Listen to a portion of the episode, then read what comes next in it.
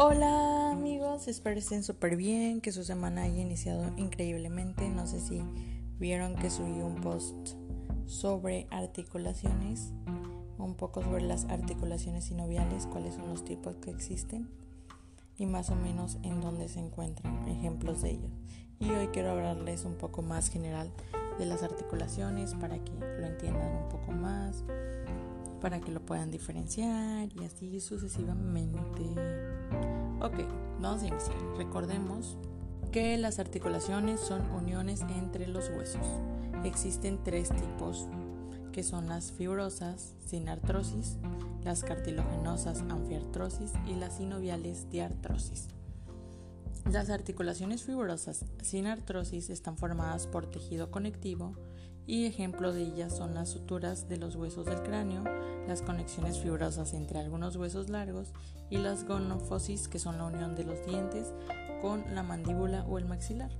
Recordemos que la sutura es una articulación fibrosa que permite poco movimiento, son las que se encuentran en el cráneo y están formadas o están entre el hueso compacto, la diplo y el hueso compacto. De ahí vamos con las articulaciones cartilaginosas anfiartrosis, formadas por cartílago o por cartílago y tejido fibroso.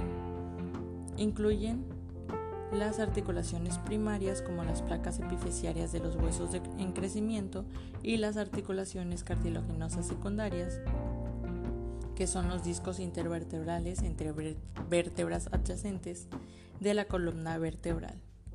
Recordemos que Recordemos que en la cabeza del fémur se une al cuerpo o al cuello del fémur por medio de una articulación cartilaginosa primaria y se encuentra una placa, una placa epifisiaria entre ellos que es inmóvil. Por eso nuestra cabeza del fémur no realiza un movimiento como tal, sino un giro. Y tenemos la cartilaginosa secundaria que se encuentra en el disco intervertebral, en los cuerpos de las vértebras. Es una articulación que permite un rango de movilidad, no muy amplio, pero sí tiene un rango de movilidad. Y tenemos las articulaciones sinoviales que tienen una cavidad articular llena de líquido sinovial y rodeada por una cápsula articular con el cartílago articular cubriendo las superficies opuestas como la articulación de la rodilla.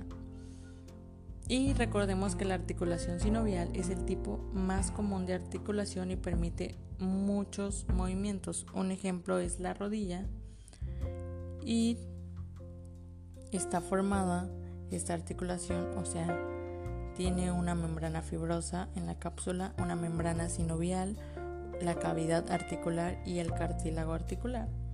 Nos permite movimiento, bastantito movimiento y generalmente entre más movimiento produzca una articulación, más vulnerable es a la lesión o luxación. Las articulaciones que no permiten ningún movimiento aporten, que diga, aportan mayor soporte y resistencia. Un ejemplo es el cráneo. Es muy difícil que una articulación del cráneo sea lastimada y es más fácil que sufras una luxación en el hombro por la articulación glenumeral porque recuerden que nos permiten todos los rangos de movimiento. Y ahora vamos a hablar de las articulaciones sinoviales porque estas además tienen otra clasificación y se clasifican de acuerdo con su forma y el tipo de movimiento que permiten. Y vamos a iniciar con esto. Hay movimientos uniaxiales, que biaxiales o multiaxiales es decir, en uno o dos o muchos planos, respectivamente. Y las divisiones son en seis tipos de articulaciones sinoviales. Vamos a iniciar con las de gínglimo o troclear, que es la articulación uniaxial que permite la flexión y extensión. Un ejemplo es la articulación del codo, es la articulación cúbito cubital y es de tipo gínglimo. Luego tenemos la trocoide, que es una articulación uniaxial que permite rotación y es un ejemplo la articulación entre el atlas y el axi. de las dos primeras vértebras cervicales. Una gira de un lado a otro, como cuando movemos la cabeza para indicar no o para sí. Bueno, ahí es una extensión. Tenemos la articulación en silla de montar, que es una articulación biaxial para la flexión, extensión, abducción, aducción y circunducción. Este es un ejemplo, sería la base del pulgar, la articulación carpo-metacarpiana del pulgar que nos permiten diferentes movimientos. Recordemos que el pulgar hace oposición también. Tenemos la articulación condilia elipsoidea, que es la articulación biaxial para la flexión, extensión, abducción, aducción y circunducción, como es en los dedos que realizamos esos movimientos. Y tenemos también la plana que permite deslizamiento es una articulación que permite un movimiento simple, que es el deslizamiento, y podría ser la articulación del hombro con la clavícula. Bueno, del hombro sería la unión de la clavícula y la escápula y sería la articulación acromioclavicular. Y tenemos la esferoidea, que es la última, es una articulación multiaxial para la flexión, extensión, abducción, aducción, rotación medial y lateral y circunducción como la articulación de la cadera o también la articulación glenohumeral.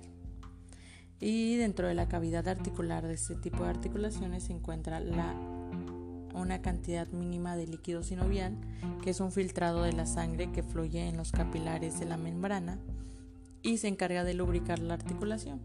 Tiene una consistencia de albumina, que es la clara del huevo, y los músculos pasan por encima de una articulación sus tendones amortiguan, este, amortiguan los movimientos por medio de un saco fibroso que está lleno de, de líquido sinovial y se le denomina bolsa sinovial.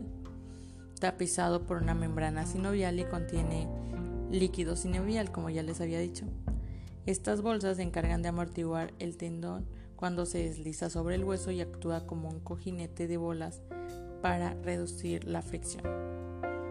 Es importante destacar que los seres humanos, o sea, nosotros, las personas, contamos con más de 150 bolsas sinoviales en diferentes localizaciones en el tejido eh, subcutáneo perdón, en relación con los tendones, los huesos y las articulaciones.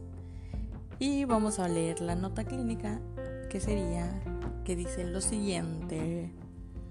El movimiento en la articulación puede provocar inflamación de los tendones que rodean la articulación e inflamación secundaria en las bolsas sinoviales. A esto se le denomina bursitis. Esta inflamación es dolorosa y puede conducir a un aumento significativo de la cantidad de líquido sinovial de la bolsa sinovial. Eh, se pueden hacer derrames de líquido sinovial, no sé si han escuchado. Por ejemplo, cuando sufrimos una lesión en la rodilla, hay veces que eh, que en esta articulación de la rodilla se sufren daños en la bolsa sinovial y se hace un derrame y se da una inflamación severa que limita los movimientos en la rodilla afectada. Espero les guste este capítulo, espero lo comprendan y nos seguimos viendo, escuchando, como ustedes quieran. Pueden enviarme mensajes si quieren hablar de un tema este, en específico, si tienen dudas, sugerencias lo que sea, los mensajes son bien recibidos. Les mando saludos, bye.